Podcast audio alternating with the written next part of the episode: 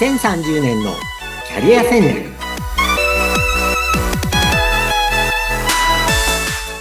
こんにちは。人材開発コンサルタントの山岸真嗣です。アシスタントの相本です。山岸さん今回もよろしくお願いいたします。はいよろしくお願いします。いや今までも本当にいろんな面白い自己分析の方法などなど伺ってきたんですけれども22回目はどういうテーマで参りましょうか？はい今日は人生の転機に対処するにはということをお話しします。うん。皆さんいろんな人生の転機ってありますよね。これまでもね、ありましたよね。でこれをですねキャリアキャリキャリア理論的にこうどういうふうに、えー考えて対応をお準備していくかっていうことをちょっとお話しします。うん。最初にはですね、えーナンシー・シュロスバーグさんっていう、やっぱりこのキャリアのこう世界的に有名な方が、転機を二つに分けたんですね。で、はい何に分けたかっていうと、イベントとノンイベントって言い方をしています。イベントっていうのは、ある出来事が起こることです。うんでノンイベントっていうのは、ある出来事が起こらないことなんですけれども、これは何かというと、例えば、まあ人生の転機ですからね。で、イベントの方は、例えば、大学に入学するとか、新しい仕事を始めるとか、親を亡くすとか、子供が生まれるとか、失業するとか、離婚するとか、病気になる、あるいは地震などの天災に遭う。こういうことが起こることですよね。で、逆に、ノンイベント。これも言われてみればそうだなと思うんですけども、例えば、期待した学校に入れなかった。あるいは、希望した業界に仕事が見つからなかった。あるいはは、結婚相手が見つからない。うんあるいは、子供が授からない。期待通りに昇進できない。まあ、そういう、こう、ノンイベントっていうのも人生いろいろありますよね。で、このシュロスバーグさんは、えーこの転機っていうのを客観的に評価するっていうのが大事だ言ってるんですね。で、なぜかっていうと、転機って誰でもこう、起こり、起こるので、あの、準備して、こう、客観的に、こう、対応できると、うまい方向に乗り越えられるっていうことなわけです。で、4つの視点があります。えー天気を客観的に評価する4つの視点。これをシュロスバーグ先生は、えー1つ目、天気の深刻さがどうか。どのぐらい日常生活や役割を変えないといけない。うん2つ目、天気のタイミング。時期的に自分の人生の中で良いか悪いか、あるいは準備期間はあるか。3つ目、天気に対するコントロール。本人がコントロールできるか、選択肢はあるか。4つ目、天気の持続性。いつまで続くか。で、これはですね、ちょっと後で具体例でもう少し詳しくお話しします。はいで、このシュロシュロスパーグさんの、えーこの天気とかね、あの、か、あのー絡めてですね、もう一つ有名なライフイベントのストレス度っていう分析があるんですよ。これはあの、1967年にホームズさんっていう学者さんが、いろんな人生のイベントで、ストレスがどのぐらいかかるかっていうのを、こうまあ、100からのスケールで、100点満点で、こうこれもいろんな人に調査をして、あの、はい一番大変なものを100として、えーまあ、数字をつけてるんですね。うんで、一番人生でストレスが多いの。これがですね、配偶者の死なんですよ。配偶者の死。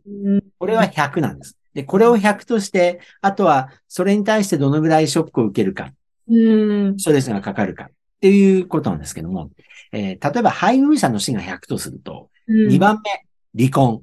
離婚が73。結構高めですね。高めですよね。うんえうん、3番目は、配偶者との離別。えこれはですね、死や離婚とちょっと違って、なんかお別れするみたいなのが65点ですね。で、4番目は、刑務所に入ること。これは、まあ普通の人はあんまないんですが、63。で、5番目は家族の死。これは、まあ、あの、配偶者以外の家族の死っていうのが63。えー、6番目、自分の怪我や病気、53。で、面白いのは7番、結婚。結婚もですね、50点。結婚もやっぱりストレスっていう意味では50年ですね。そうですよね。いいことばっかじゃないですからね。そうそうなんですよ。せやっぱり生活が変わりますからね。えっ、と、で、8番は失業。これが47。で、9番、婚姻上の和解。まあ、大喧嘩して和解するのが45なんですね。で、10番が退職45。うんで、、以降ですね、あの、まあ、いろいろあるんですけれども、えー例えば、仕事の変更っていうのは18番目で、これが就職に当たると思うんですけれども、就職は36点です。ですから、あのー人生いろんなことがあるので、やっぱりこう、まあ、し、死ぬとかね、病気になるとか、あるいは離婚、結婚みたいなのが、やっぱり、こう、イベントとしては、すごく変化があるわけですよね。で、仕事っていうのは、それに比べると、まあ、18番目、36点という、まあ、ストレス度なので、はいえーまあ、若い方にとってはね、まあ、私いつもこういうこと言うんですけど、就職ってすごい人生の大きい転機ではあるけれども、これから先もっと大変なイベントは いっぱいあるんだよっていう話をします。うんだから、割と気軽に就職とか転職、若い時の転職考えてもいいんじゃないのって話をします。はい。で、一方でこの理論に戻ると、やっぱりその転機に対して、こう、客観的に評価して準備するって大事なんですよね。はい。はい。で、この、先ほどのシュロスバーグさんは、その天気を客観的に捉えて、乗り切るために4つの S っていうのを提唱しています。はい。4つの S、4S っていうんですけども、天気を乗り切るためのリソース。1つ目、えーシチュエーション、状況ですね。状況の本質について自分の考えを客観的に評価する。うん目標は何かどんな方法があるかみたいなことですね。はい。で、二つ目の S はセルフ。自己ですね。自分についてのセルフ。自分で活用できる内面的な資質を探る。探る自分の興味、スキル、経験がどういうふうに活かせるか。三つ目、えー支援、サポートですね、えーどのような支援が得られるかを把握する。これは家族とか友人とか知人とか、いろんな支援機関から、どういうサポートを受けられるか。うん。で、最後四つ目、ストラテジー。可能な対処方法を考える。うん。で、これですね、例えばの例で挙げると、えー例えば、ある新しいスキルを身につけるために、最近社会人大学院に行こうっていう人増えているんですよね。はい。例えば社会人大学院にこう行こうなんて思ってる人が、じゃあ、どのタイミングがいいかとかね。で、先ほどの深刻さ、どのぐらいその社会人大学院に行くのは、例えばあれ、多いのは、平日の夜と土日だったりするわけですよねは。ど、どのぐらい、えー日常生活変えなければいけないか。で、二つ目、タイミングが時期的にいつがいいか。うんそれから、天気に対するコントロール。本人がコントロール可能かどうか。まあ、大学院って受かるかどうかがまずあると思うんですけども、うん受かった後はある程度自分でコントロールできますよね。例えば。で、天気の持続性、いつまで続くか。えー大学院なんかだと1年とか2年とか期間は割とはっきりしてますよね。で、逆に分かりにくい、まあ天気も多分あると思います。例えば、大きい会社で、えーう転勤を言われるとかね。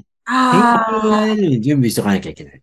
そうかこれ。はですね、読めないんですよ、タイミングが。でも、そう、あの、いつ転勤を言われるそうかで準備しとく。なるほど。うん。こういうのも、そういうのを考えるときにも、このフレームワークが使えると。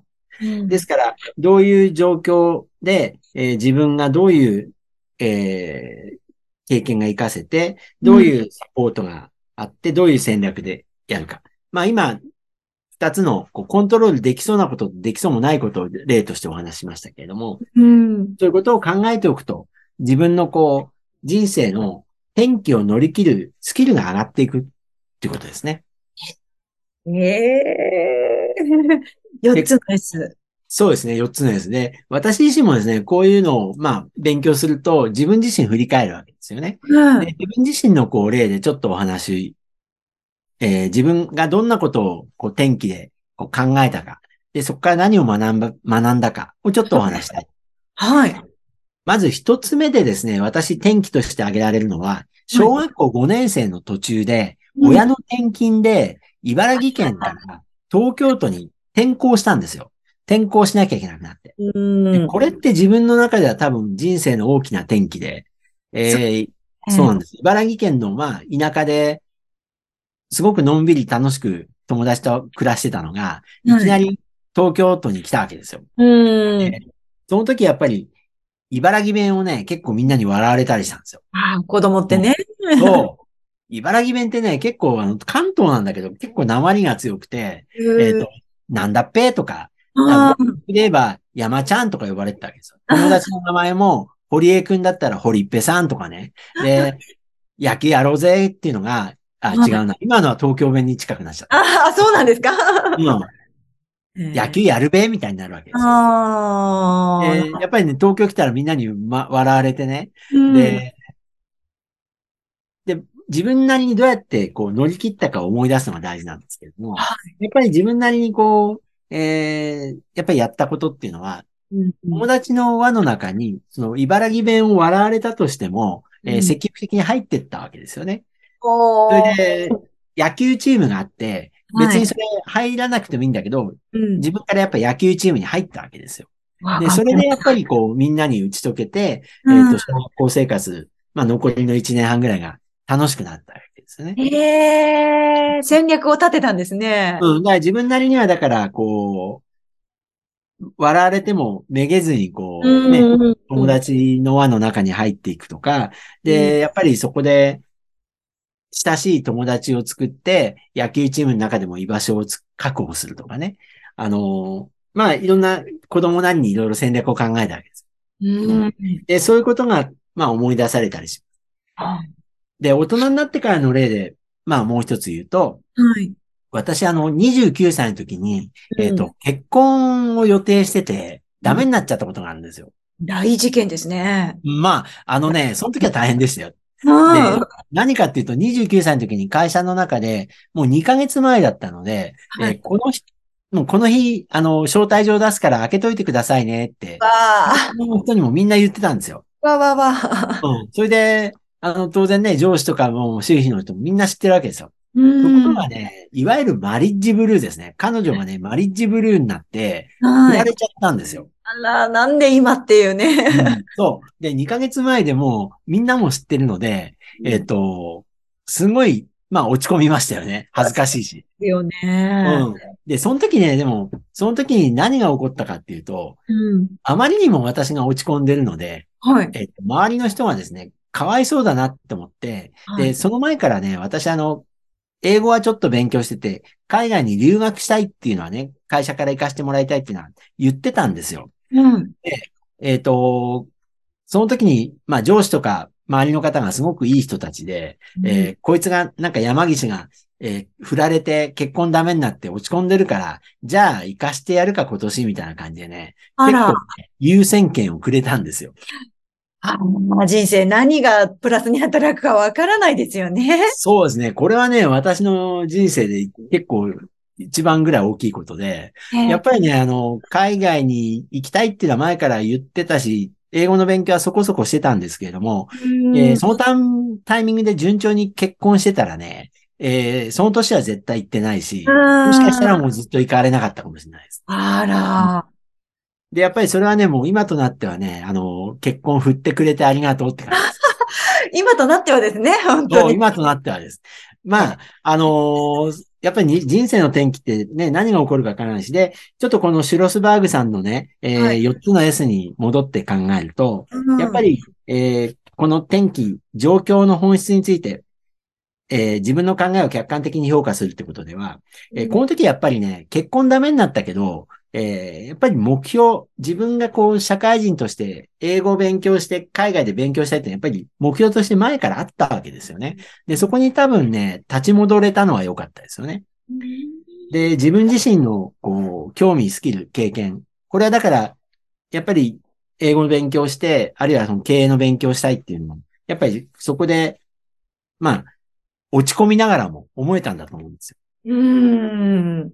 で、えっ、と、支援というのは会社の上司だったり、あのーまあ、会社の人事部だったりが、こう支援してくれて、で、実際、戦略っていうのはですね、ここで言うと、どの学校なら受かるかっていうのがあるんですよ、実は。ああ、はい、はい。海外の学校って試験が当然あるので、はいで、どの学校なら受かるかっていうのを調べて、まあ、受からないといけないので、うん一応そういうのを一生懸命調べました。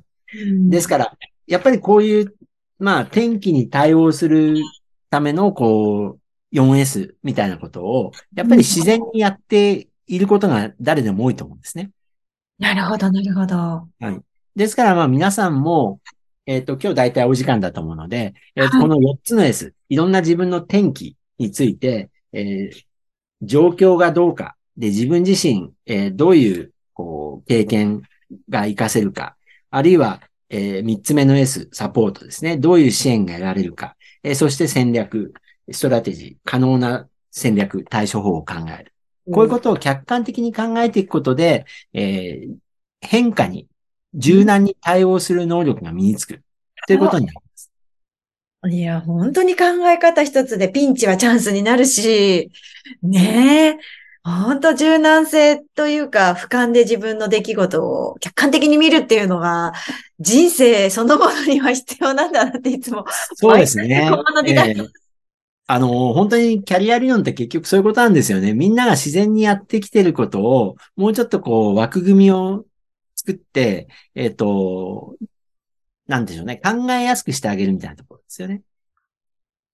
いやいや、本当に、うん考え方一つで悪いなと思ってマイナスのこともプラスにね、変わることもあると思うので。そうですね。まあ、うまくいくことばっかりじゃないので、あの、うまくいかないことも当然いっぱいあるわけです。誰でも。私でも、誰でも。うんいやーただ、うまくいくように、えー考えるフレームワークみたいなのが、あまあ、こういうキャリアの専門家が世界中で今考えているところをご紹介しています。